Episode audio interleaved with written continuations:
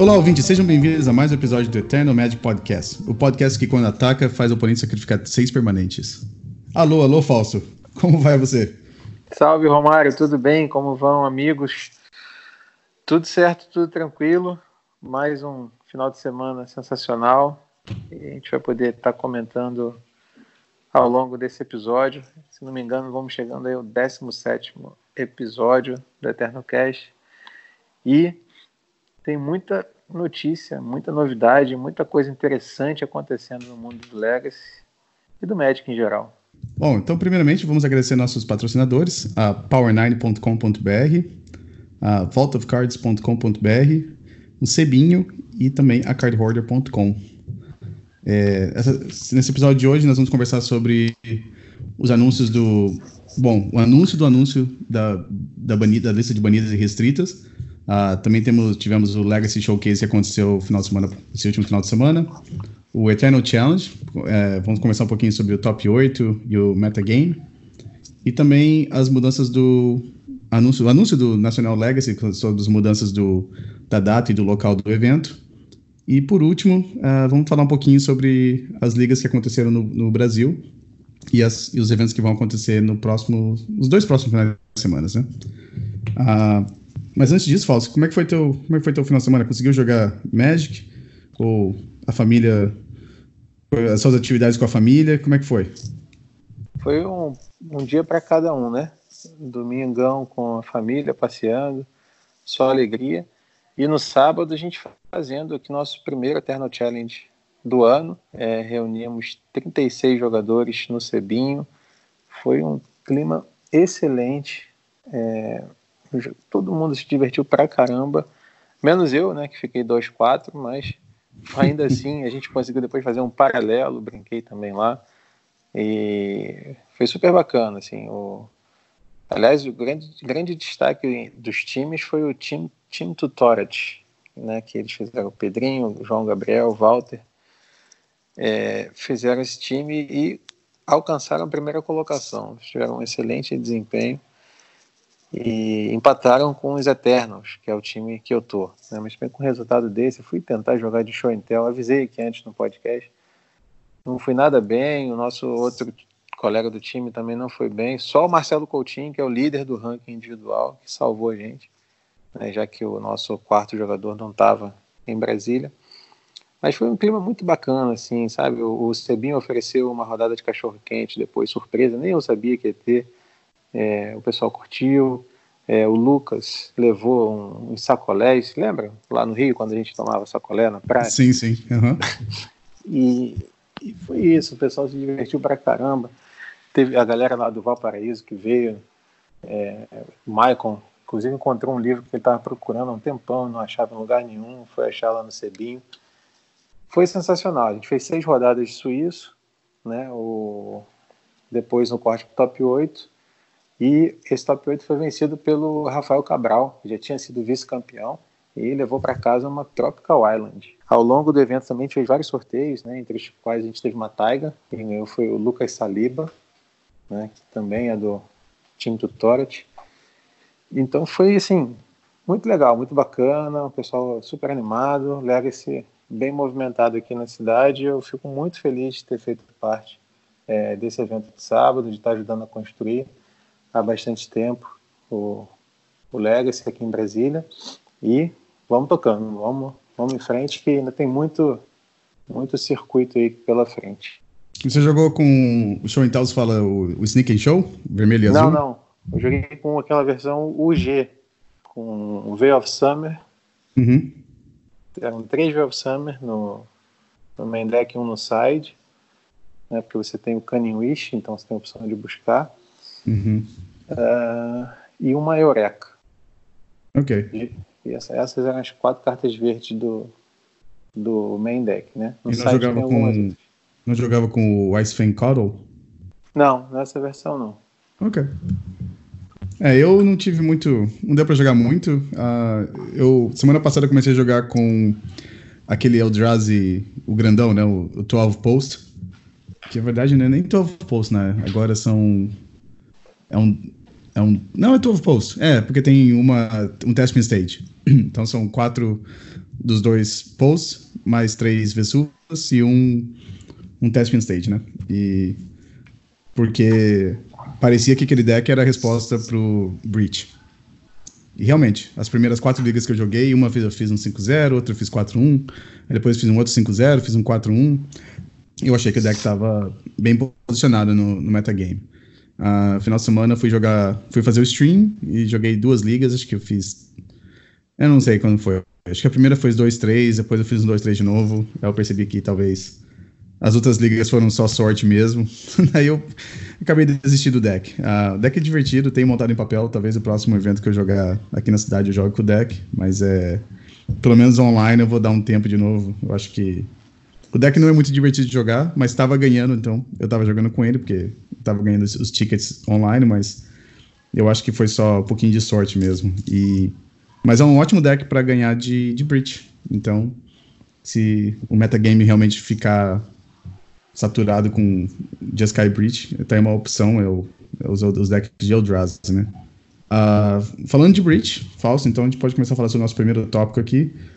Uh, hoje nós estamos gravando na terça-feira, ontem tive uns problemas pessoais, a gente não conseguiu gravar na segunda-feira como normalmente a gente grava. De uma certa forma acho que até foi bom, porque a Wizards fez um anúncio pelo Twitter. É, eles fizeram um anúncio do anúncio, do, da, da, do anúncio do, das banidas e restritas, né? Antigamente a gente via esses anúncios sendo sempre feitos. Eu acho que era uma semana depois que lançava uma edição nova, né? Então agora a, a Wizards resolveu não fazer desse jeito. Eles avisam quando eles vão fazer um, alguma mudança à lista de cartas banidas e restritas. Ah, dessa vez vai ser no dia 9 de março, vai ser na segunda-feira que vem. E, Falso, a gente queria falar um pouquinho das cartas que talvez sejam possíveis banimentos no, no Legacy, né? Ah, é, banimentos e ou desbanimentos, né? E assim, Sim. tava todo mundo tranquilo, né? Seguindo tudo, pensando nos decks e tal. De repente vem um anúncio desse e volta a comunidade toda a pensar é, nas cartinhas que estão na ou podem estar na watchlist, né? É, no caso do, do Legacy, né? A gente tem Coco, eu acho que a gente já vem falando há bastante tempo, até porque o design da carta já falamos aqui várias vezes, né? Que ela é muito, muito, muito forte. Veil of Summer, né, que talvez também né, tenha aí um.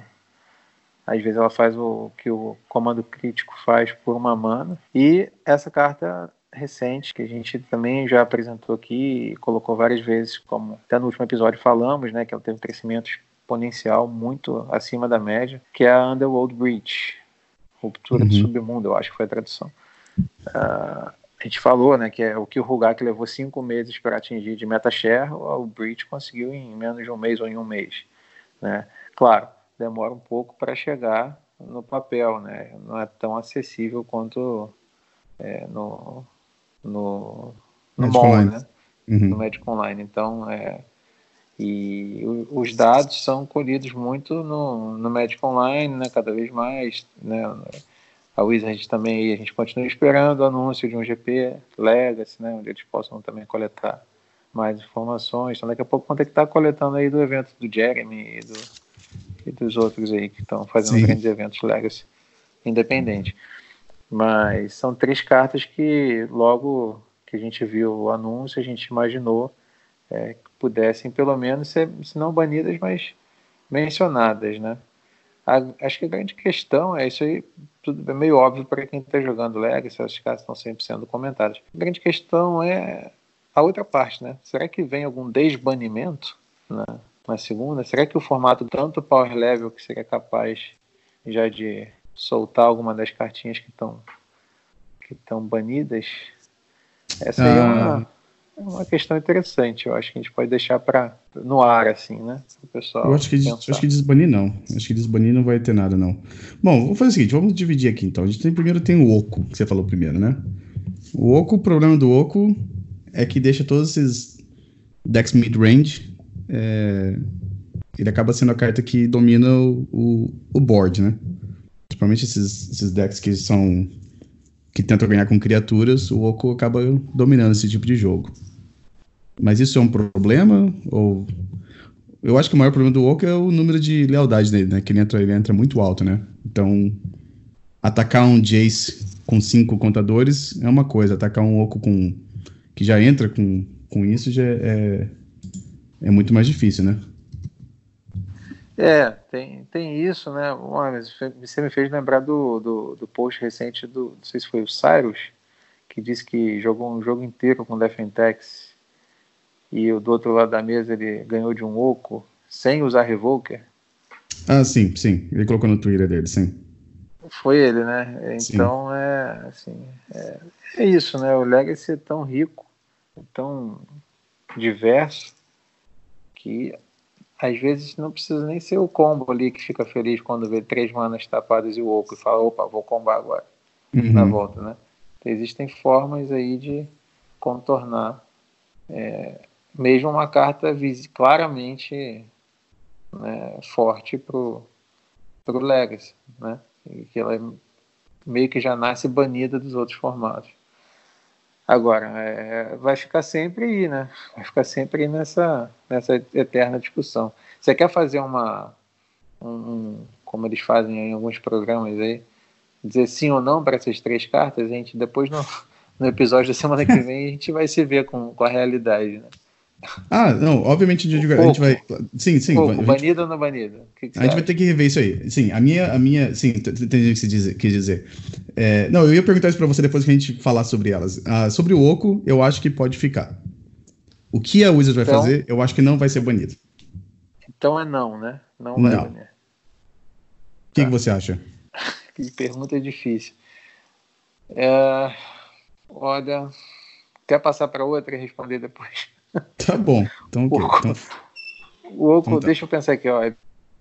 Tá, pode warpar um pouco mesmo os, os mid-ranges e. Não, acho que não vai banir, vai. Vou, vou votar okay. não. Mas eu acho que eu tenho uma chance grande de errar. Ele Mas foi banido em todos os, ele foi banido em todos os formatos, né? Com exceção do, do Legacy e do Vintage, né? É. Bom.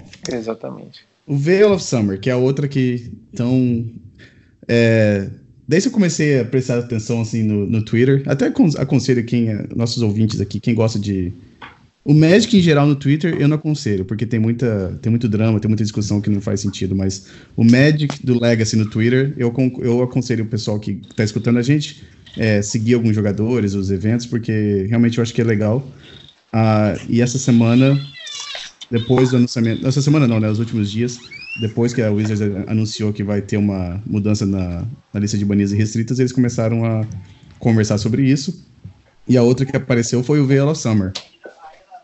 Veil Summer, eu não sei se eu, se eu garanto que vai ficar no, no Legacy depois da semana que vem. Eu acho que essas interações que ele, que ele te permite por uma mana só, talvez seja muito forte. E eu acho que um outro problema que tem é que a carta é verde. Em geral, você gostaria que decks verdes tivessem esse tipo de, de acesso a esse tipo de interação por uma mana, que nem o Pyroblast ou que nem a, a Hydroblast. Mas como todas as, as, outras coisas, as outras cartas boas do Legacy, os decks azuis conseguem absorver também por causa que a, as, as bases de mana é tão fácil de você conseguir ter acesso a todas as cores, né? Então, eu acho que nesse caso, o Velo acaba virando uma carta azul, e eu acho que azul não precisa de mais desse tipo de interações. Então, eu acho que talvez tem grande chance do Veil ser banido semana que vem. O que você acha, Fausto? eu acho que ela não vai ser banida. Eu acho que ela vai seguir no formato o Legacy é o lugar de, dessas cartas mais fortes. Talvez ela caia fora de outros formatos. Okay. Eu acho que ela ainda está no Modern. Eu acho que ela ainda está válida no Modern. Talvez caia fora. Ok, então eu vou colocar. Eu vou colocar, eu vou colocar só pra gente ter. Pra depois pra ter um, um, um, Como é que se diz? Um fator de desempate. Vou colocar que sim, você falou que não. Porque a próxima, com certeza a gente vai concordar. É, Underworld Breach, então. Como é que você falou que é, se chama Ruptura do Submundo, né? É. Bom, essa carta é como se fosse a primeira coisa que pode comparar com o Yagmoth's Will, só que custa duas manas só. Tem a diferença que você tem que remover três cartas para poder é, continuar usando.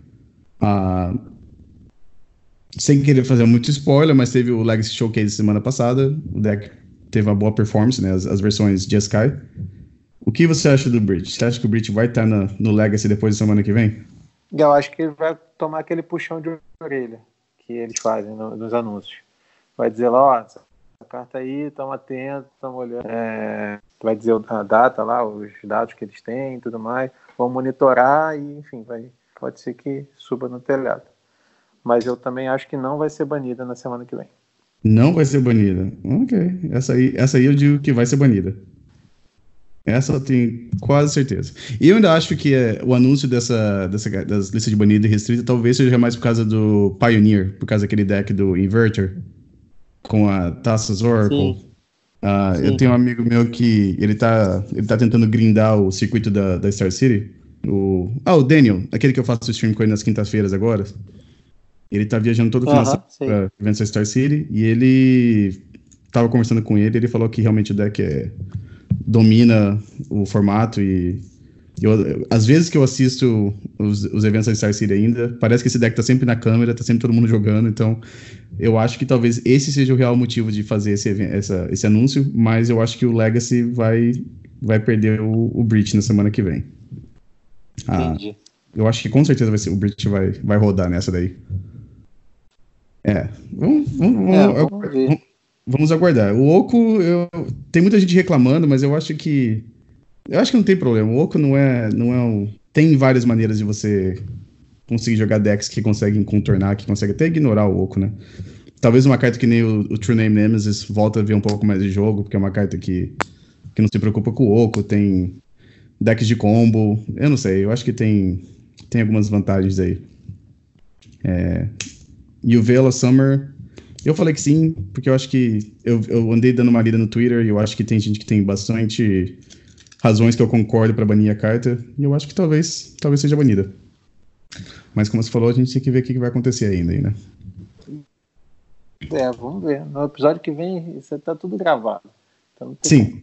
Ah, não, anotei aqui também, pra gente, pra gente não esquecer. Seremos, seremos cobrados. Claro. É, acho que, acho que segunda-feira é, é, o horário de, de Washington, do estado de Washington. Eu acho que aqui onde eu tô, acho que mais ou menos lá pelas 11 horas da manhã, eu acho que é que sai o, o anúncio. No Brasil vai ser meio-dia, vai ser mais ou menos uma hora da tarde, acho que vai ser. Eu acho que é por aí. Então, mais ou menos uma hora da tarde, semana que vem.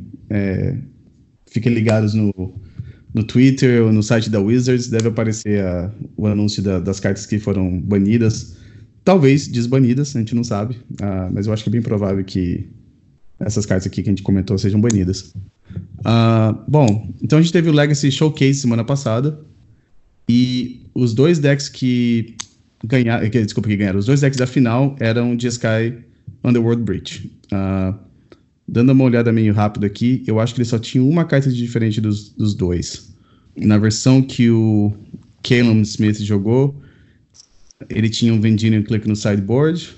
E eu acho que era essa a única diferença, talvez. Uh, e o Marcos e o Valdo tinham um Brazen Borer no mesmo, no mesmo lugar aqui. Mas as listas bem parecidas, que por sinal é bem parecida com a lista que o Anurag está fazendo stream faz duas semanas, eu acho, que acho que ele não faz mais nada, só fazer stream de, de Underworld Breach.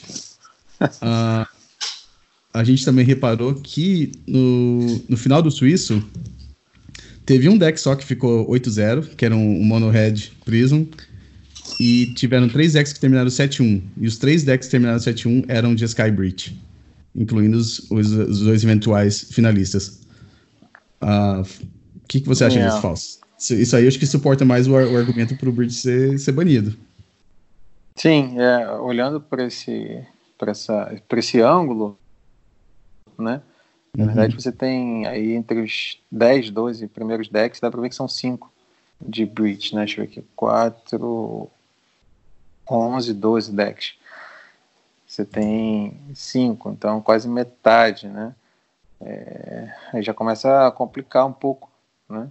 Isso. E, então a gente tem que começar a observar se o formato está sendo levado para para que a gente possa dizer que esse é efetivamente, agora a gente tem de novo um melhor deck, que parece que não acontecia desde do Hug Delver com Raining Six, né, banido em 18 de novembro passado.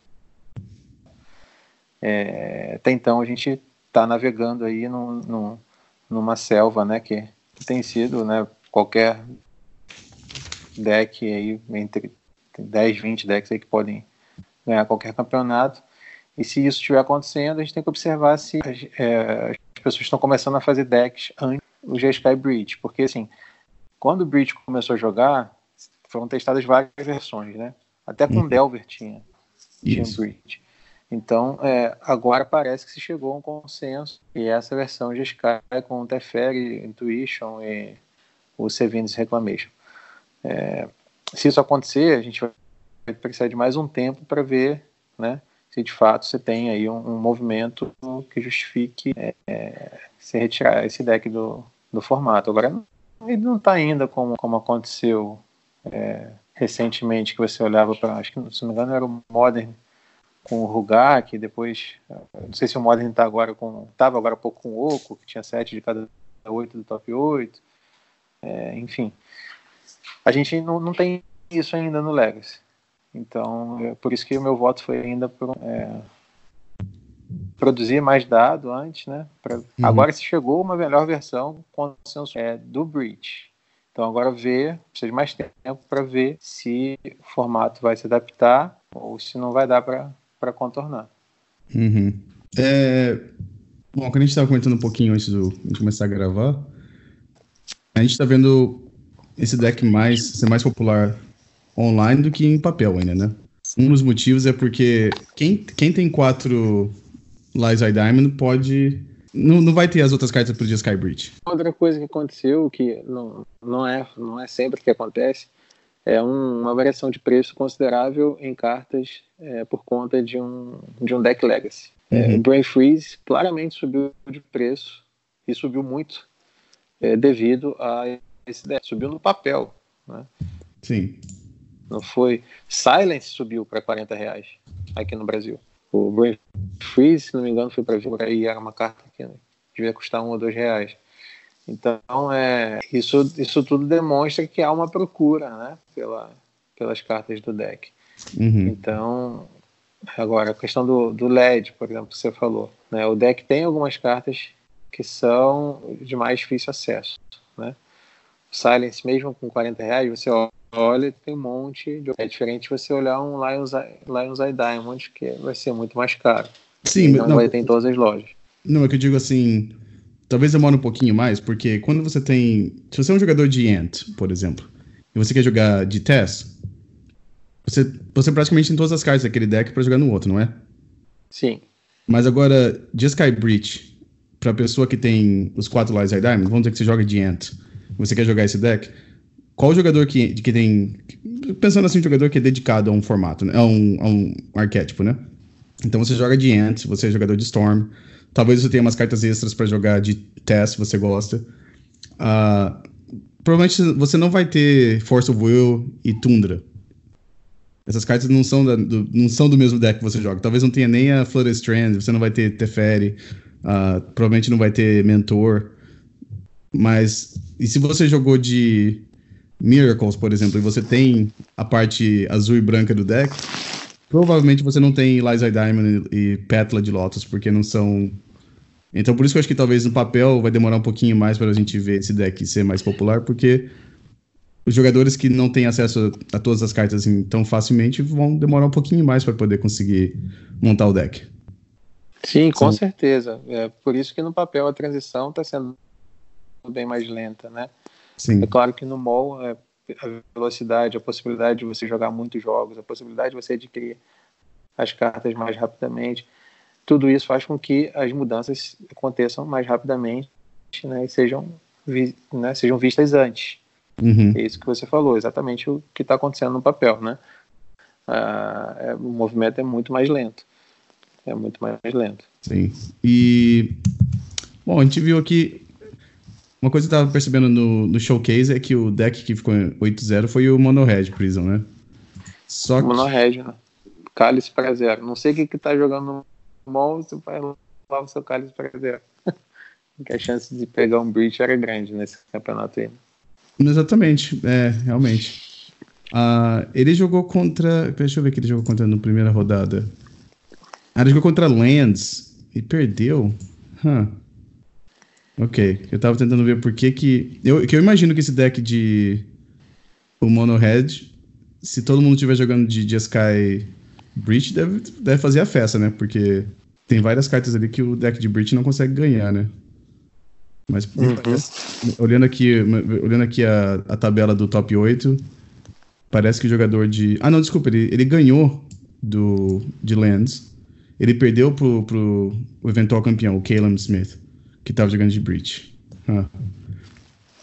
Mas imagino talvez você sabendo que o seu oponente está jogando, fica mais fácil depois para você já, já saber como jogar, né? Se você já sabe que seu oponente está jogando de Mono Red é, Prison. É, seja como for, é um, é um field que está dando uma, uma, tá sendo bastante convidativo aos decks de cálice, né? Sim, sim. É, esse field que se anuncia no mall e, e, que quer chegar no papel, mas que precisa de mais tempo, digamos assim. Sim. É, a gente viu que bastante, é, bastante, tem bastante cópias do, de, de Sky, uh, de Sky Breach no, nos decks que fizeram 6-2 também. É, deck tá bem popular no, no Magic Online. Ah, e também de novo, até você reparou, né, Falso? Anthony, o Ethan Fornicella jogando com Doomsday, fez 6 hoje de novo. Acho que deve ser o único jogador que consegue ir bem com o Doomsday. Essa versão aqui tá até errada aqui, né? De, colocaram aqui como bug. Mas na verdade essa versão que ele jogou no Challenge era Asper. Asper. Com a adição do Teferi. Eu tô vendo, reparando também alguns Bug Shadow aí. É, será que é a versão do, do Death Shadow com o Berserk? Não, não, não é. Eu, esse jogador aqui também, de vez em quando ele faz stream, uh, ele joga muito bem com, com Death Shadow. Uh, não, é a versão. É, o, é, um deck, é um Delver azul e preto com, com Delver, né? Uh, a única adição que eu tô vendo aqui diferente é o Drown the Lock. E tem Snuff Out agora. Snuff Out é uma carta que eu não ah, vejo então, muito tempo então, jogado. Então não é BUG, na verdade. Não tem nada verde aí nessa lista. Ah, talvez tenha alguma coisa no sideboard. Deixa eu ver. Não, não, não sei de onde que tiraram. Não sei de onde que tiraram o bug aqui. Não, é, é da mesma maneira que eles erraram o nome do. do. do Doomsday. Doomsday lá, que, não, que é Esper, na verdade. Sim. Esse aí é um, é um UB bem tradicional. Verdade. Shadow. É, não tem nada de verde, não. É estranho, estranho. É, não sei porque colocaram errado. Verdade, tinha dois é, é, Blue Black Shadow no fizeram 6-2 também. É, esse rapaz aqui fez. Um deles e fez. essas versões. Essas versões de lands aí que a gente tá vendo são os, os RGs tradicionais? Essa aqui parece que sim. Ah não, um Punishing Fire só. Tinha o Sphere Resistance no main deck. Provavelmente é, deve um... ser pra combater os, os de Sky Breach, né? Aham. Tem Molten Vortex, duas Sylvan Library, uh, Blast Zone, o resto parece ser bem parecido. Tem um Bayou aqui. Será que tem. Tem, tem, tem, tem. Não, não tem. Não tem. É... Ué, por que será que tem o Bayou? Ah, porque tem Leyline, será? Tem, de... tem Decay no main deck. Dois. Oh, desculpa, passei batido. Ok, então tem, tem o Decay, então. E tem um Punishing. Ah, ok, tem um Punishing Fire que você pode dar Gamble pro Punishing Fire, né? Então. Você é. já viu as listas jogando também com o Field of the Dead, já consolidado, eu acho, não? Sim. Nesse arquétipo. É. Agora já. É... Ah, e tem o Nurturing Pitland também, que é uma outra, um terreno que faz mana preta também. Verdade. Ah, então são, são Jund, então. Ah, tem o Mind Break Trap, né? Mas não conta isso. Essa versão aqui é Jund. É verde, preto e vermelha. Dois chokes, aí tem mais duas esferas no sideboard. E deixa eu ver a outra lista que a gente viu Alguém me falou que esse deck aqui tem. cada vez melhor no. No, no metagame, né? É. Bom, esse jogador aqui optou por jogar com cálice no main deck em vez de jogar com com preto e, e verde. Uh, mas também três Mind Break Traps, desculpa, no sideboard. Então você tem Choke, Red Elemental Blast, Power Blast, ok. E só que em vez do preto tem e em vez de jogar com as esferas, jogou com, com cálice. É, são 12 cartas de custo 1 e 4 de custo 0. Uhum. Ah, mas esse cálice provavelmente deve ser pra, pra zero, né? Jogou cálice pra zero pra tentar parar o, os LEDs e os, as pétalas de Lotus. Uhum. Alguém falou que esse deck tem um matchup horrível contra, contra Breach. Não consegue ganhar de Breach. Que é normal, né? O Lens, o Lens nunca teve. Tradicionalmente, nunca teve um matchup bom contra outros decks de combo, né? Normalmente é um, é. um, deck, é um deck que ganha mais de, de Delver, né? Deck de criaturas. Uhum. Uh, deixa eu dar uma olhada aqui no top 8. Então a gente teve que, primeiro lugar foi de Sky Breach, segundo lugar de Sky Breach, terceiro colocado foi o, o Mono Red, a gente conversou aqui, nada de muito diferente. Uh, quarto lugar, o Blue Black Shadow. A gente falou também com Snuff Out. Não, não, sei, eu não conheço muito as listas de Shadow. Não sei se o Snuff Out já era uma carta que eles estavam jogando, mas. Já, já. Okay. Eu lembro dessa carta de muito tempo atrás. Antes de lançarem Dismember, antes de lançarem essas outras essas remoções melhorzinhas assim. O Snuff Out às vezes era jogado em outros decks de controle, assim, em Legacy. Em quinto colocado, outro de Sky Breach. O que, o que, me, o que me impressiona na, nas listas de Shadow, que aliás é um deck que o, que o Rafael Cabral, que ganhou o challenge aqui no final de semana, uhum. o Eterno, ele usava, usou bastante. É, é, é a sinergia das cartas e, e, ao mesmo tempo que ele tem uma sinergia enorme, é, é uma sinergia que é completamente, é, digamos assim, é, preparada para enfrentar o fio de Legacy hoje. Né? Você tem quatro Totsis, que ao mesmo tempo que você perde vida para acelerar o Shadow, você é, desarma um combo ou tira uma carta-chave do, do oponente. Você tem anula, seis anulas de. seis respostas de zero mana, né? Quatro uhum. Force of Will, dois Force of Negation. É, o, então, enfim, é, é, é impressionante, assim. A, tem os Days também, né? Isso. É, né? a, a, sinergia desse, desse deck e a sua capacidade de atacar o metagame atual é realmente uma coisa impressionante. É, o B-Shadow aí, é pra, na minha opinião, é um excelente pedido para qualquer jogador que queira disputar um torneio é, de Legacy. Se não tiver, o que deixa ele mais caro são as duas underground. É, a gente já viu é, o Gasparotto jogando de UR Delver com os Steam Vents no lugar do, da Volcanic, ficando em segundo lugar no Rio Grande do Sul, um torneio com mais de 60 jogadores. Então você pode é, prescindir dessas Underground Seas também. Você não necessariamente precisa jogar com, com elas. É, e bem no torneio mesmo assim. São três Water Grave, de repente você coloca uma, se tiver conseguido emprestado, uma Underground Sea, já consegue jogar e com muita chance de resultado. Uh, tinha é um umas versões. Uh, muito interessante. Se alguém quiser e se alguém que jogar com esse deck não tiver Underground Sea, as primeiras versões, acho que o Ben Friedman jogou no Pro Tour, é, ele, ele, jogava sem Underground Sea, ele jogava com quatro Water Graves, e eu acho que ele jogava com um terreno básico, acho que era. Eu não, eu não me engano. é, pode pôr uma ilha, sim. Uhum, mas é um. Eu lembro que a diferença da lista dele é que ele jogava com quatro Water Graves, não tinha nenhum Underground Sea. Aí algumas listas jogava com uma Underground Sea e joga, continuava jogando com os quatro uh, Water Grave. Mas com certeza, esse deck aí é um deck que, se você não tiver a Dual Land, com certeza dá pra você jogar com a, com a Shocklands, porque já é parte da sinergia do deck, né? Você quer diminuir seus pontos de vidas um pouco para poder fazer a, a, a Death Shadow, né? Uh... Exatamente, e por conta dessa sinergia toda, só para fechar a parte claro. do, do Shadow, você na, na prática joga com 56 cartas, por conta do Street Right. Né? Você uhum. simplesmente quer ciclar porque você quer perder vida e, e, pegar uma carta a mais.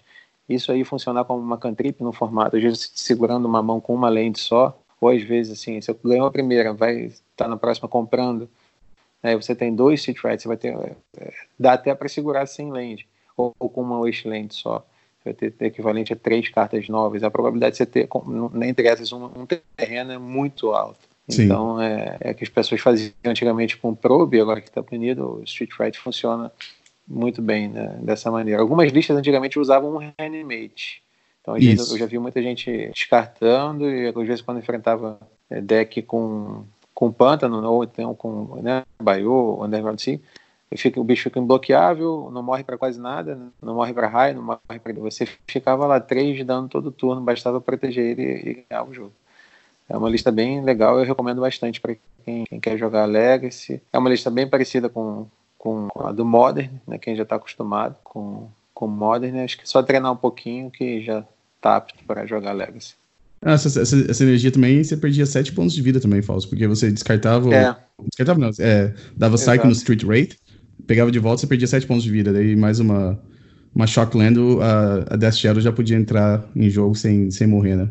Eu nunca joguei de, de Death Shadow, mas dizem que é o. Desses decks de Delver, é a melhor opção contra combo, né? Porque, como você falou, tem as, as, as, as contra-mágicas de graça, né? As mágicas free de zero mana, e você tem Thought Seize, no sideboard você tem acesso a Hint Turak, você tem acesso ao No Rod, também eles jogam com aquela Starboard Denial, que acho que talvez seja o único deck em Legacy que pode jogar com essa carta assim, é, e ter aquela, o Ferocious ativado, né?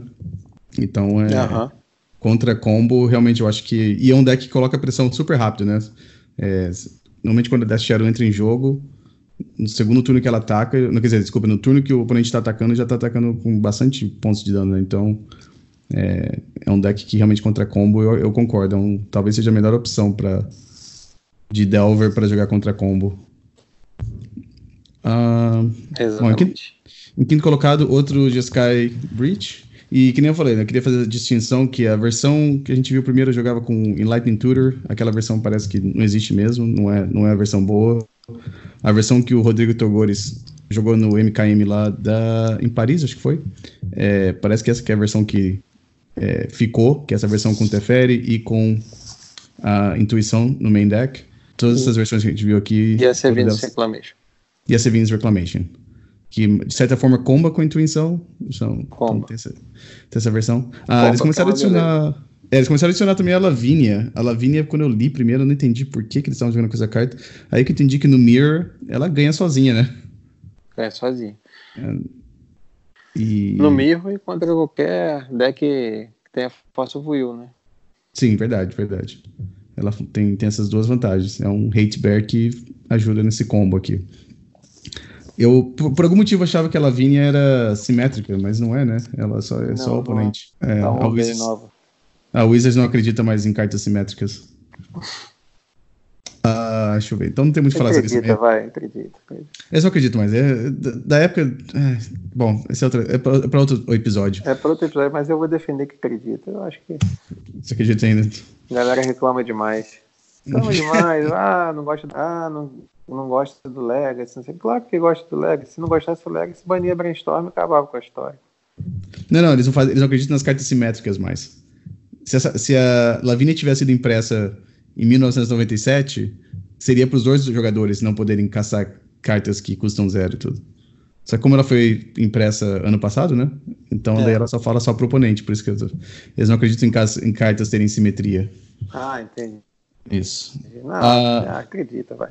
Você acredita, tá muito implicante com a Você viu aqueles Planeswalkers, aqueles planinatas de lá de Warriors Park?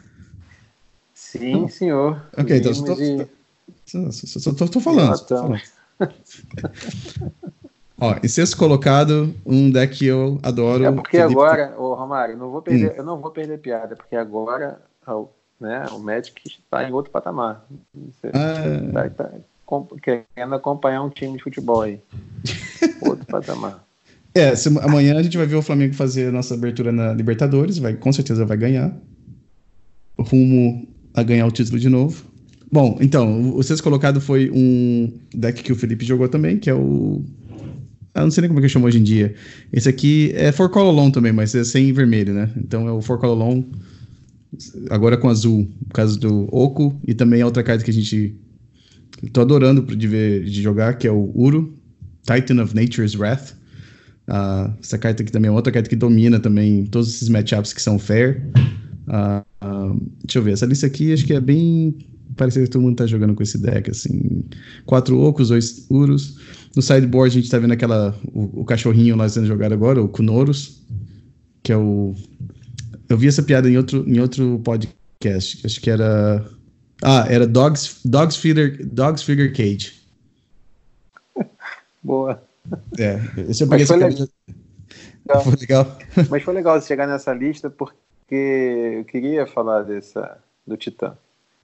Titã foi uma carta que, quando saiu o spoiler, a gente falou que e, ela foi chegando de mansinho. Acho que hoje já é pode-se dizer que é uma staple consolidada no Legacy, tranquilamente. É, quem joga Legacy, está montando tua coleção, pode pegar pelo menos duas cópias, porque como a gente falou lá, ela tem muito efeito, né? Ela, você entra, ganha vida, compra carta, depois você vai usar de novo. É, nos decks como esse aí que tem acesso a aceleradores, né? Como Green Sun Zenith para Dryad ou Mox Diamond. Enfim, é uma carta que é, é, dá muita vantagem. Ela, ela dá muita vantagem mesmo. Assim, e a Force of Negation não pega para exilar, né? Uhum. É, é, é, complicado de lidar com ela, né? A carta acho que menos, a resposta menos ruim para ela, porque não dá nem para dizer que é, seria sorte o Plauchas. Exatamente. Né? Não dá para dizer que é boa, porque ainda assim o, o, jogador vai ter comprado uma carta, vai ter ganho três pontos de vida. Então, é, esse Titã aí, eu vi jogando, Sim. É, tá, tá, tá, tá, tá fazendo muita diferença contra ele, ele nos match, matchups fair, né, digamos assim. Ele, isso que você falou, ele, ele domina completamente complicado. É porque um, por exemplo, Delver. Delver não tem como lidar com essa carta, né? Porque você consegue. Normalmente vai ser a maior criatura no, no, no board, ganha 3 pontos de vida, compra carta. Então, se você tá com. Se você tá atrás dos pontos de vida, você consegue recuperar. Se você perdeu cartas na mão, você tem cartas, você vai comprar uma carta todo turno. É, e tem essa aquela interação que você comentou, né? Quando a gente fez o spoiler aqui com a Caracas, né? Ele funciona, funciona bem também que é uma criatura lendária. Uh, o Uro realmente faz, faz de tudo, né? Lava, passa e cozinha. Uh, uma diferença que a gente viu nesses decks agora é que eles têm que ter mais cartas que. É mais terrenos que produzem mana azul, né? Então agora você tem duas Tropical Island, tem um Underground Sea e tem um Waterlogged Grove. Uh, isso provavelmente é consequência do Uro ter o custo de uh, duas azuis e duas verdes para poder fazer o escape, né? E também tem o tem o Oco no main deck, mas eu acho que a questão do Uro ter ser meio assim, tem que ter duas manas de cada cor, eu acho que forçou esses decks terem que reav não, reavaliar a base de mana. Então você tem quatro terrenos que conseguem produzir mana azul. Uh, deixa eu é, sim, são quatro terrenos que produzem mana azul e você ainda tem as, a, a Mox Diamond, né? As Fatlands todas, né? Setlands. É, eu joguei bastante de For Call Alone, só que naquela época o problema era ter duas manas pretas e brancas sempre disponíveis no, no deck, assim, na, na, mesa. Naquela época eu jogava com a Liliana the Veil, uhum. e você sempre precisava também de mana branca para poder castar o Cavaleiro do Relicário, né? Uhum. Agora o problema é. é ter duas manas azuis. É, e assim, só para lembrar aqui, o efeito que ele desencadeia não é só quando ele entra, não. Não é quando ele, só quando ele entra. Quando ele entra em jogo e quando ele ataca. É. Então, isso dá uma janela de reação muito pequena, muito baixa para o oponente. Né? Uhum. E o tem né, dois urus aí, tem quatro relicários, quatro confidentes, confidantes. Quer dizer, são só quatro oco. Né? Tudo que cair aí, praticamente, quase, né? Ganha o jogo. É bomba, é bomba. Como é que faz para resolver tanta, tanta Busdex aí? Então, de Loan vão se beneficiando bastante da, dessas cartinhas novas. Essa combinação aí me pareceu bem interessante também. Ah, e você consegue procurar com a Green Sunziner também. E consegue pegar com a Green Sunziner. É... Bom, uh, então a gente indo para os. Mas a Green Sun Zenith tem só que ler, ler o ouro, porque não sei se eu, não, eu acho que está escrito cast. Ah, não, ele vai, ele vai pro cemitério. Ah, não, quando entra, no, é quando, é quando entra em jogo. Então ele sim. desencadeia também quando vem do Green gente podia ser um pouco mais leve, né? Porque ah, sim, sim, entendi. Só, se, quando, você, só quando você castar. É, é, mas ele faz o efeito igual. Sim. Então é realmente. Esse deck é, aí também super legal, super bacana. Ah, e tem, é, tem outra coisa também, né? Que o Uro sendo uma carta que tem o escape, às vezes o Life no Long te dá essa vantagem, né? Porque antigamente você tinha menos coisas. É, bom, você tinha o, os terrenos, claro, e você tinha o Punishing Fire, né? Que eram as cartas que você podia colocar no cemitério do Dredge, do Life no Long, mas agora você também tem o Uro também. Se você dá Dredge no Uro, você não se sente tão mal, assim. E dando Dredge, você consegue é. colocar mais cartas no cemitério para poder depois dar Escape no Uro. Exatamente. Você tem, então, 29, você tem das 60, 31 cartas que tem utilidade, alguma utilidade no, no cemitério. Exatamente. Uh, então, então, o sétimo colocado, Learn to Love, é o Rich Kelly, que bem conhecido por jogar com decks de Delver. Ele jogou de UR Delver, versão 2019.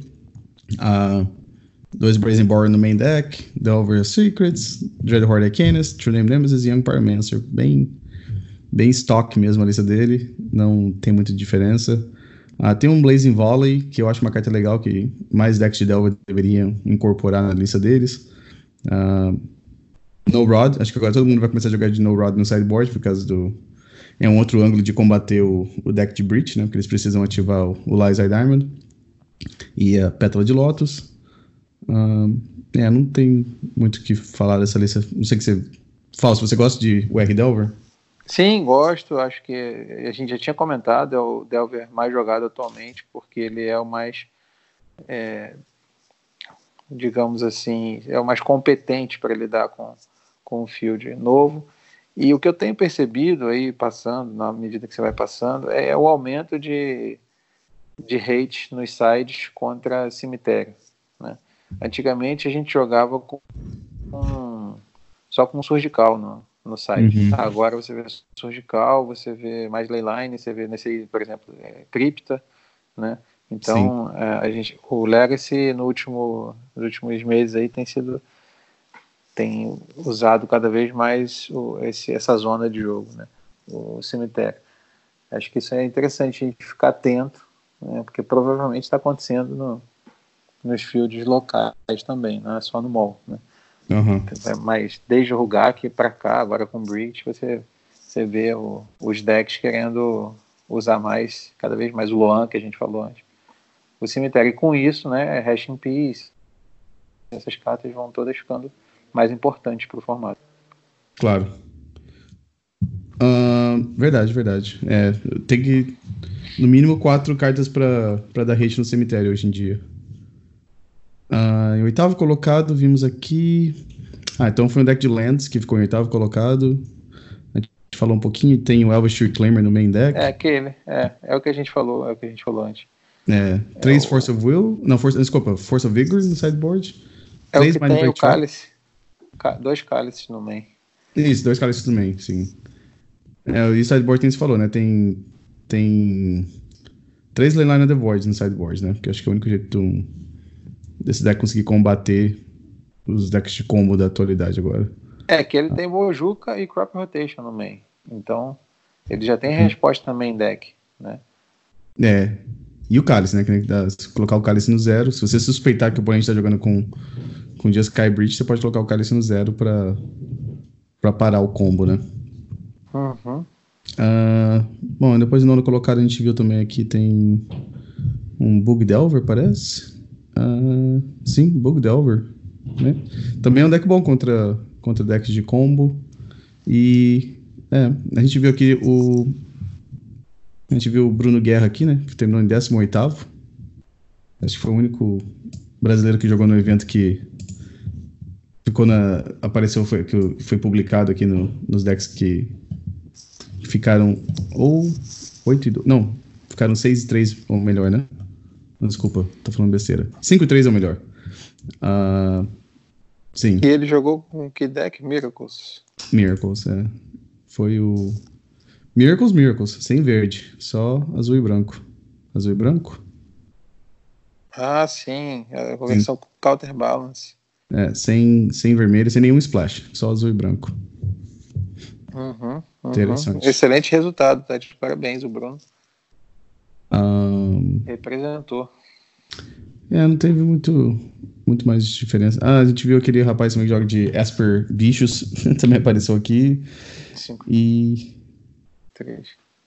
Alguém jogou Tem com a Strifle Pile, ficou 5-3, mas não foi o Chase Hanson dessa vez, foi um outro jogador. Tem o Rugak aí também, o Dress Post. O Dress Post fez top 8 aqui em Brasília, com o Henrique. Ah, Rogak com Enger. Anger. Essa é das antigas também. Uh, deixa eu ver aqui. Falou, desculpa, qual, qual deck você falou? Tava falando do. do Travel Post, né? Que. Ah, Travel Post. É, tá, tem feito bons resultados aí de forma geral. Uhum. É, eu, joguei, eu falei, né? Eu joguei esse deck semana passada, eu gostei bastante. Ah, o Eldrazi Pulse, ok, tá aqui. É, essa versão. Não está era, jogando com. Era parecida com essa aí que o Henrique usou aqui, com dois golos. Uh, os Dust tem essa chave, os monolitos, duas transferas. Aí tem esse terreninho Cascading, que era bom de jogo que faz. Ele filtra a mana, né? Sim, é ele isso, né? tem, tem, filtra, mas tem que ser 5. Sim, mas o Fausto, é bom que você falou isso aqui, porque quando eu tava fazendo o stream, alguém me chamou a atenção sobre isso. Tem duas finalidades nesse deck. A primeira é um pouco mais óbvia. Você consegue produzir 5 manas e você consegue fazer. Deixa eu ler, desculpa, deixa eu ler a carta de novo. Então é Cascading Cat Rats. Ela é indestrutível, então o Wasteland não consegue matar. Ah, ela produz uma mana de qualquer. É, incolor, mas você pode pagar 5 manas de qualquer cor e ela filtra e ela produz 5 manas de qualquer combinação que você quiser. Aí você ativa o Golos. Sim, essa é, o, é a interação nível 1. A interação nível 2 é se você tiver uma Leyline na sua mão, você pode castar a Leyline com essa carta também. Entendi. Parece que é, não é. vai acontecer, mas aconteceu duas é. vezes comigo quando eu tava fazendo stream e alguém que tava assistindo o meu stream falou: você poderia castar ela no turno passado, uh, porque a lista que eu tava jogando tinha uma. Tinha uma uh, Urborg. E na uhum. minha cabeça, o único jeito de castar a Leyline, se eu tivesse comprado ela no meio do jogo, era usando a Leyline, a Urborg para castar. Uhum. Mas o outro jeito que você podia castar é com a Cascading Cataracts. E eu ah, sim. Muito passou bem. batido duas vezes até alguém me chamar a atenção. Uh, essas listas aqui, pelo que eu percebi, a única diferença é que tem gente que gosta de jogar com a Candelabra e tem gente que não gosta de jogar com a Candelabra. Normalmente essas são as diferenças que a gente vê. E o Ugin de Ineffable é, tem listas que tem um, dois e All is Dust também é a única que a gente vê uma ou dois, mas do resto as listas são bem são bem parecidas as listas, não são não varia muito. A maior diferença mesmo é a quantidade de candelabras que você vê nessas listas. E também é um deck que eu falei, eu acho bem posicionado contra o deck de Breach. Bom, a gente falou bastante sobre o showcase aqui. Próximo, Falso, você quer, se você quiser comentar aqui agora, porque isso aí tá mais no seu, na sua área, que foi o Eternal Challenge. É, você comentou. Tá, a gente teve um, um, a gente teve um field aqui com muito muito controle, né? É, marcadamente aí uh, algo em torno de 40% do field era eram de decks de controle ou mid range, né? Ou prism. Então isso entre, primeiro é, começar dizendo isso. É, segundo vem vieram os combos na verdade foi mais um pouco, tá? Foi 40, 40 e poucos por cento de controle, aí os combos 20 e poucos por cento e os agros com 20 por cento. É, o campeão foi o Rafael Cabral com o W Omnitel, uma versão bem clássica e como ele mesmo disse, sem é, pétala, não, sem muita pressa de combate, primeiro ali preocupado em esculpir a mão no, no, nos turnos iniciais com as cantrips. É, eu vi que na lista dele o Boceju fez, assistiu alguns jogos, fez bastante diferença. É um field com muito controle, muito mid-range, portanto, esperando-se muitos anulas, né, ele conseguiu é, tirar bastante proveito do, do Boceju. É, e o side dele, um off tudo, né? Nenhuma carta repetida. Tem aquelas do. Tem só aplausos repetida, na verdade, duas cópias. Uhum. Então você tem né, o toolbox do, do Cunning Wish, né, você tem a possibilidade de pegar o, o Shared Summons, que é a versão atualizada do Eladan, Eladan Skull, né? Em vez de pegar uma criatura só, você pega as duas, pega o Griselbrand e o Inhaku, depois que você já está combado com a onisciência na mesa. Então, é, e tem dois Teferes também, né? Aquela coisa de ou gasta ou anula no Teferi, ou então você então, é um deck que ele vem, ele estava dizendo que estava treinando há bastante tempo com, com o deck, realmente, assim, desde o ano passado eu vejo ele nacional, ele foi com o deck, é, então estava bem treinado mesmo e, e bem, bem, preparado para esse campeonato. Levou para casa uma Tropical Island.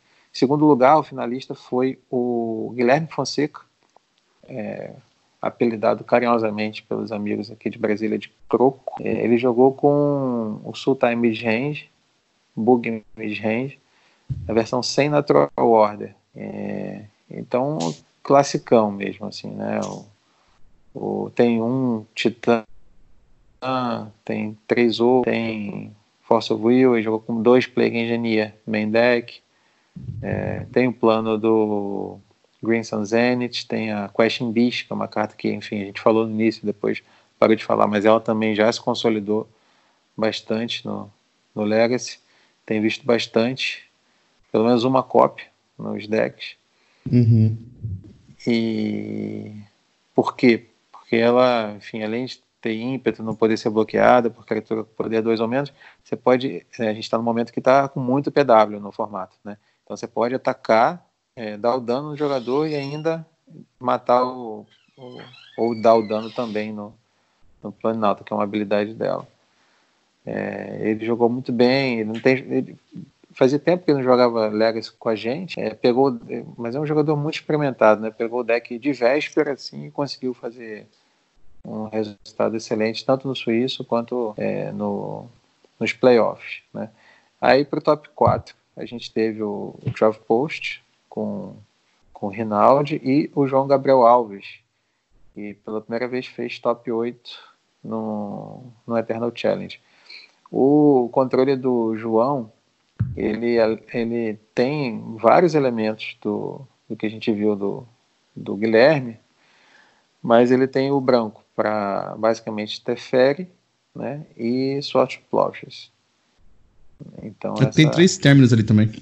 Ah, ele tem términos, então é, uhum. então é uma versão que flerta aí com, com o Miracles. E ele foi super bem, treinaram bastante.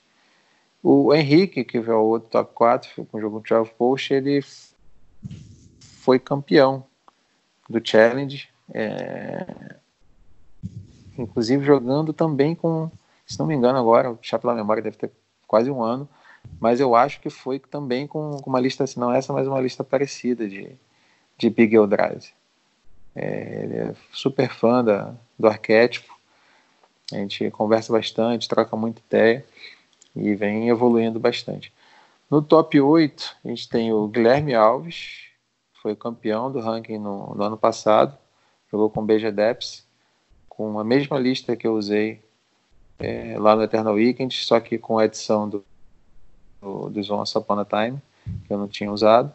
É, teve o Diego Nunes, que é bicampeão do Challenge, jogando com uma lista muito particular dele, com o Retrofitter Foundry, né, uma versão Bunch também com términos, com Monastery Mentor, é, enfim, Veil of Summer Main Deck.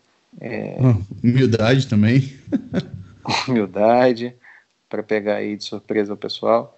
O Diego tem essa característica né, de estar tá sempre é, construindo suas próprias listas e testando as cartas, né?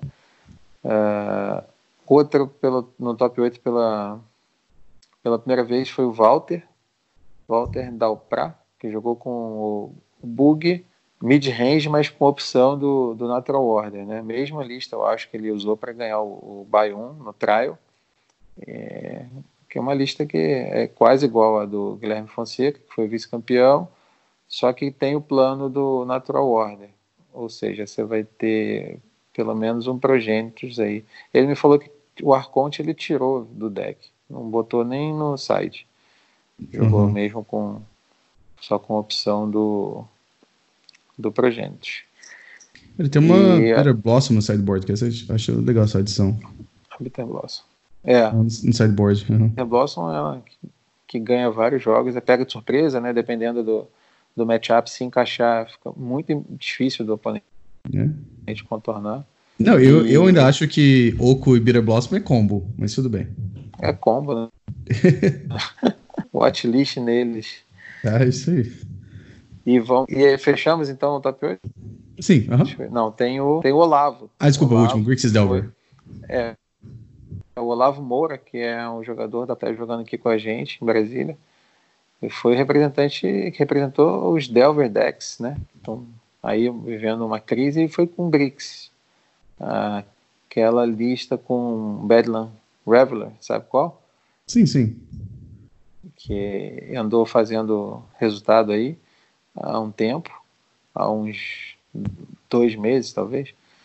E ele foi lá e, e passou em oitavo lugar É, foi o único 4-2 a entrar. Você vê como o campeonato está disputado. E representou bem pra caramba aí os Devil Deck. Jogou muito, o Olavo, tá de parabéns. E a gente fechou o top 8 assim. E o Hall dos Campeões, que só aproveitar para ler ali. Uhum. O, tem em 11 campeonatos, só dois jogadores foram campeões mais de uma vez. O Diego Nunes, que a gente falou, e o Matheus Ponciano. É, a gente também teve o Mauro Ed, que ganhou a primeira edição do torneio, que foi feita no Rio de Janeiro. Depois o Thiago Freitas, o Henrique Rinaldi, a gente falou também, tá aí de é, o Guilherme Alves, Pedro Neiva, Igor Silva com Defentex e agora o Cabral. E a gente fechou o torneio assim. Ah, eu falar, eu, eu uma coisa que eu achei interessante na lista do campeão é que ele tinha um Snapcaster no main deck e um Vendirian Click. Eu acho que o Click. E tem uma Caracas também. Ah, e Mystic Sanctuary também. Mystic Sanctuary realmente é, é bem legal para combar com, com o show, então, né? Se não deu certo a primeira vez, você pode colocar no topo e tentar fazer de novo, né? Sim, foi. Usou muito isso no campeonato. E a Vendillion eu achei interessante porque é, algumas vezes ele, ele, eu vi ele pegando a. Eu para tô vendo, ele não tem o, o, o Griselbrand, né? Não, não. Ele não tem Griselbrand. Eu vi ele pegando várias vezes. A Vendilha, ele faz a Vendilha primeiro. É, aí eu dou uma olhada, né? Ver se está tudo tranquilo.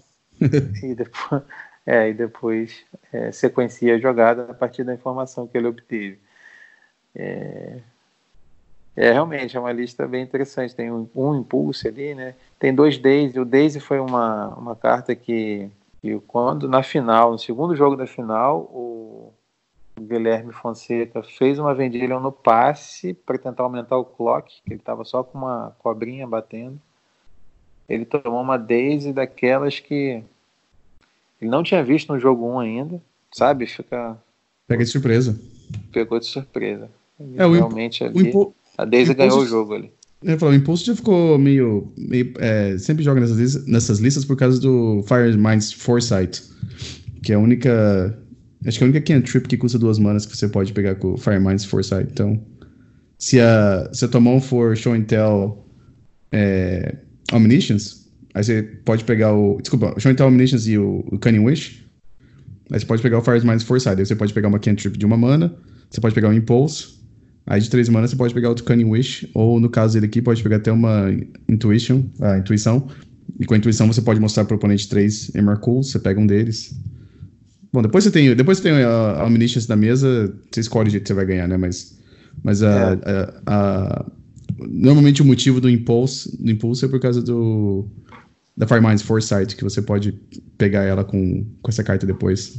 Sim. Ah. Eu já vi gente usando Split Decision no lugar da, do Impulse. Sim.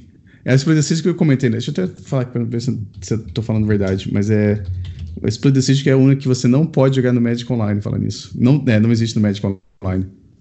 Então, se você se você quiser jogar com uma lista que joga com Split Decision, tem que jogar no papel, porque online tem que jogar com Impulse mesmo. É. é uma carta que tem o, a escolha, né? O Will of Council lá. Sim. Pode escolher copiar ou é, duplicar ou anular, né? Ah, deixa eu ver aqui. É, escolhe um, mas não, uma mágica instantânea ou feitiço Começando com você, cada jogador decide se vai fazer que sim ou não. Ou não, fazer, é, denial é falar que não. Falar que fala é. que não. E, ou duplicar. É, se, se falar que se negar, ganhar mais votos, você anula aquela mágica. Se duplicar, ganhar mais votos. Ou empatar, você copia. Ah, você pode escolher novos alvos para aquela mágica. É. É, só que no, é, no, no Magic Online essa carta por algum motivo não está disponível. Então, legal, eu gostei bastante da lista do primeiro colocado. Então, você tem o Teferi você tem o, o Vendilha Click, como são outras maneiras de você contornar. Bom, e tem o Bossage também, né? Maneira de contornar anulas do oponente, né? Você pode usar o click no final do turno, você pode usar o Teferi como se fosse um silêncio. O, o click cada vez está ficando menos, menos sendo jogado, né? Acho que depois que o Brazen Boar entrou no formato, meio que tomou esse lugar do Vendilha Click, né? Antigamente não era. Você sempre via os decks jogando com clique no sideboard, eu jogava com clique no main deck. E agora, agora é bem difícil você ver clique sendo jogado, porque o Brazen Boar Não faz a mesma coisa, né? Mas é, um, é a mesma quantidade de manas e uma, uma criatura 3-1 também que voa, bem, bem parecido, assim, né? As, as estatísticas.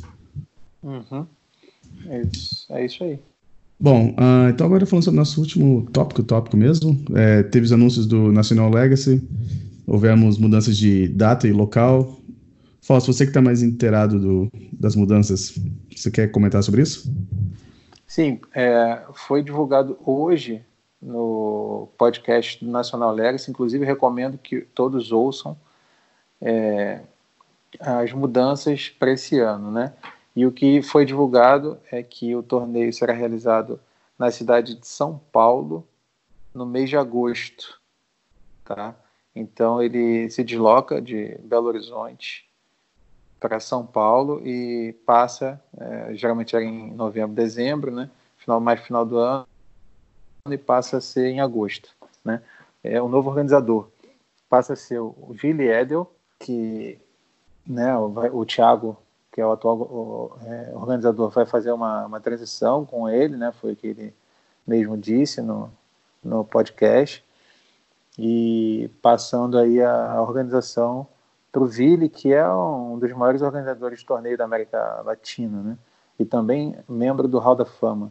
Então é, é, é, é uma pessoa que tem muita experiência e a gente está muito confiante de que o torneio vai ser é, seguir o mesmo nível que o Thiago conseguiu dar a ele, né? Subiu de patamar, fez um, o, o evento num espaço sensacional em, em, Belo Horizonte.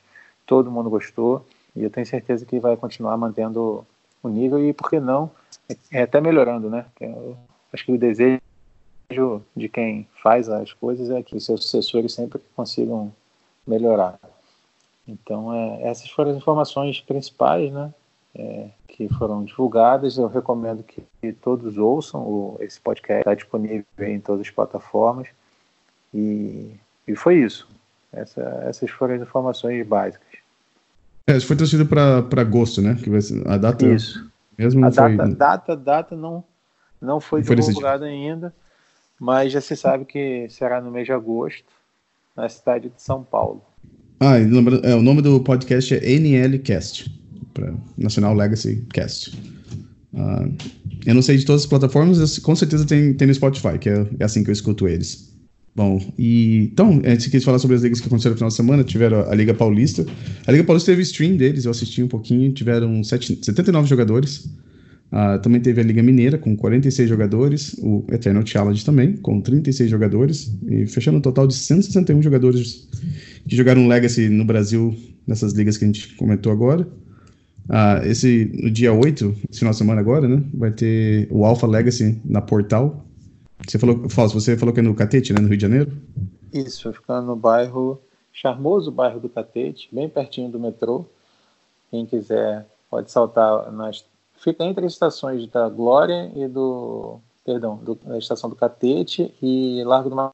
Então, qualquer uma das duas serve, tem acesso para Portal Fica na Rua do Catete mesmo. Rua do Catete, agora não lembro o número, não sei se é 48 ou 62, mas enfim, busquem no Facebook, tem todas as informações, Alpha Legacy, tem também dado bastante gente, é uma excelente opção para quem está no Rio de Janeiro, né, e vai ser no dia 8, então, de março, domingo. E também temos o CLC no dia 15 em Itajaí.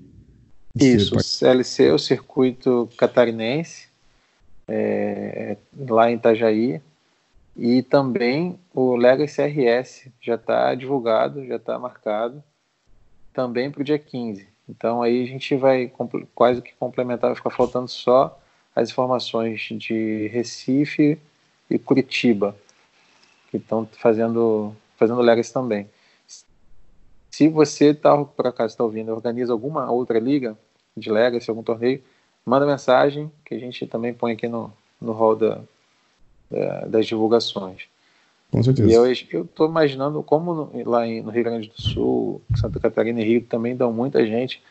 É, não me surpreenderia se, se, no final das contas passasse de 300 jogadores Legacy no, nesses, nesse mês aí de, de março.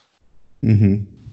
Entre finalzinho ali de, de fevereiro, né? Esperando, compreendendo aí um, um espaço de três semanas, é, de norte a sul do país. Eu diria que seguramente mais de 300 jogadores vão, vão estar reunidos aí para jogar Legacy no Brasil. É, importante é dar suporte ao pessoal que está fazendo, organizando essas ligas regionais. Eu acho que isso aí que é, que é importante. Se quem puder comparecer, vai lá, aparece para jogar, porque é assim que o Legacy vai continuar existindo. Exatamente. Não, acho que é isso. Para hoje a gente vai ficar na, acompanhando, monitorando aí as informações e voltar na semana que vem com mais Eternal Cash para todo mundo. Semana que vem vamos começar falando como o Bridge foi banido do formato. Opa, não sei. Ou não, né? Deixa, eu, mandar um e-mail pro Mark Rosewater para ver se consigo uma informação dele lá antes. É, vamos brincando. Uh, bom, Fausto, então, se alguém quiser entrar em contato com você, é Magic, não, eternalmagic.com.br ou como é que é no seu Twitter?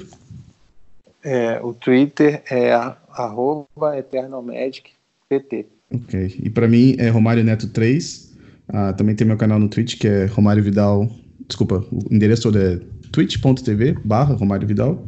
E também tem meu canal, que eu sempre coloco o link no, no negócio, no, nas, na, na descrição do episódio. Ah, eu sei que já vai parecer que eu tô arrumando desculpa, mas falso, semana passada eu me dediquei um dia para tentar colocar os vídeos no canal. Eu fiz dois vídeos, eu dei o upload. Quem quem colocou aquele sininho assim para receber alerta quando tem vídeo novo, talvez até viu. Eu tive que deletar o vídeo assim, coisa de cinco minutos depois. Eu dei upload de dois vídeos. Por algum motivo, quando eu gravei, o, o OBS gravou em resolução 360. Eu sei que Nossa. você não sabe, eu sei que você talvez você não, não sei se você conhece alguma coisa desse tipo. 360 você que usa óculos, para você sentiria que você tirou o óculos e você tá assistindo o vídeo. Para mim, que não Nossa. uso óculos, parece que tava tudo borrado, assim, tava até. que a resolução era muito baixa. Uh, normalmente, quando eu gravo meus vídeos, eu gravo eles em é, 1080p. É high definition, né? A melhor definição que você pode ter. E quando eu, eu fui ver no YouTube que o vídeo tava em 360, eu falei, deu vontade de chorar, porque eu tinha gasto duas horas fazendo aquilo tudo. Uh, eu Vou tentar consertar o vídeo, se não der pra consertar, vou gravar outra liga de novo e vou colocar. Aí o que eu prometo para quem tá escutando, eu vou colocar dois vídeos nessa semana, então. Eu vou fazer um do Turbo Depths que eu falei que ia fazer. E vou tentar fazer um de Sky Breach, já que é o deck do momento. É, eu vou tentar pegar uma das versões que foi bem no último showcase e vou dar upload da liga também. Não garanto que vou jogar tão bem, mas pelo menos uh, eu vou tentar jogar uma liga para vocês verem como é que o deck funciona. Legal, mas, bacana. Mas... Vamos acompanhar. E por isso aí. Então, até a próxima semana. Nos vemos.